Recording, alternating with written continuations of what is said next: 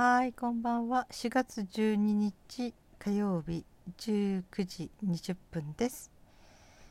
えー今日は明け方からちょっとめまいがしていて、うん、ほとんどベッドの上にいる日でした。うん。あの立とうとした時ぐらっとくるっていうよりもベッドの上で寝返りとか首を横に向ける反対側に向けるっていうだけでぐるんぐるんぐるんって回るんですね。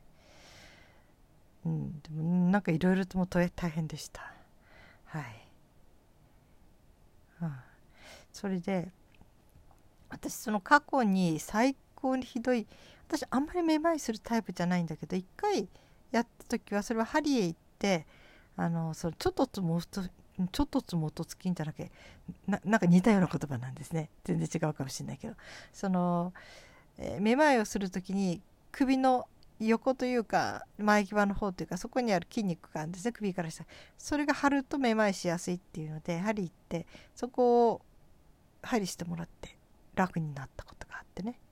ああめまいしたらすぐ針行けばいいんだなと思ってたんですけどあの去年？去年だったかな。一昨年にはなった。一昨年かな。どっちかな。ちょっとはっきりちょっと思い出せないんだけどこれは今までの過去最大のひどいめまいをしたことがあってこの時はトイレも行けないっていうはっていったっていう感じでね。もうめまいが一番嫌だななんて思ったりするぐらいとにかく歩けなかったし、えーもう3日ぐらいほとんど動けなかったですね。ということがありました。でその時も針行こうと思ったりそれからいろんなことしたんだけど、うん、そう針行ったんだけどね前みたいにそれでよくにはならなかったんですねすぐにはね。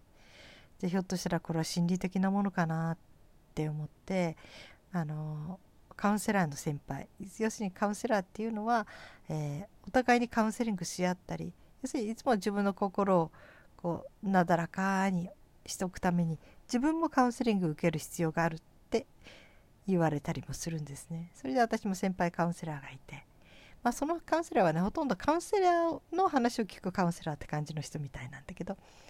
で1年に何回かその人にカウンセリングを予約して電話で話すんだけど。でその人と話したんですね1時間ね。うん。大体それはねその人の場合は1時間90ん？50分で1万円かな？うん。大体その値段ですね。